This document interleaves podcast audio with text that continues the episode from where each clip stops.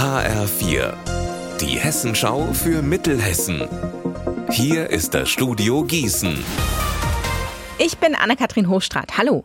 Das war knapp. Nur ein paar Meter weiter, dann wäre gestern Nachmittag auf der A45 zwischen Nitzlinden und Wetzlar Süd ein Fallschirmspringer mitten auf der Autobahn notgelandet. Er hatte Glück im Unglück, weiß Eva Rösler. Der 24-jährige Fallschirmspringer Azubi ist ins Gebüsch direkt neben der Autobahn gekracht und hat sich da mit seinem Fallschirm verheddert.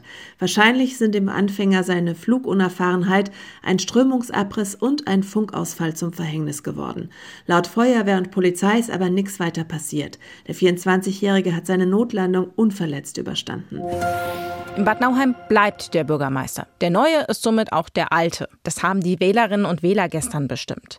Klaus Kress war der einzige Kandidat und hat knapp 89 Prozent der abgegebenen Stimmen bekommen. Allerdings war die Wahlbeteiligung wirklich gering. Gerade einmal 27 Prozent der Wahlberechtigten in Bad Nauheim haben ihre Stimme abgegeben.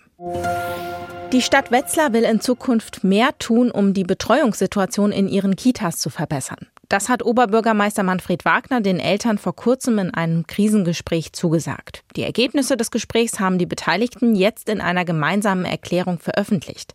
HR4-Reporter Alexander Gottschalk, können die Eltern denn zufrieden sein mit dem, was bei diesem Gespräch herausgekommen ist? Ja, ich denke schon. Die Stadt hat klar signalisiert, dass sie den Eltern konkret entgegenkommen will. So hat der Oberbürgermeister zum Beispiel zugesagt, dass er sich für weitere Zusatzkräfte stark machen will. Die sollen in den Kitas aushelfen, wenn dort mal wieder Erzieherinnen und Erzieher fehlen. Außerdem will sich die Stadt mit den Eltern über einen Leitfaden abstimmen und der soll definieren, wie eine Notbetreuung eigentlich auszusehen hat. Die wichtigste Botschaft ist aber, das Bildungsangebot der Wetzlarer Kitas soll wieder so gut werden, wie es vor der Corona-Pandemie war. Dazu gehören neben den großen großen Personalfragen manchmal auch ganz kleine Dinge, wie zum Beispiel, dass die Erzieherinnen und Erzieher wieder gemeinsam mit den Kindern zu Mittag essen sollen.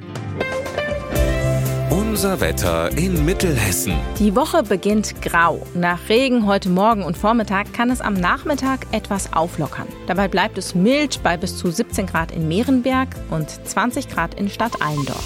Heute Nacht wird es wechselhaft. Nach klaren Phasen werden die Wolken aber wieder mehr und morgen regnet es wieder.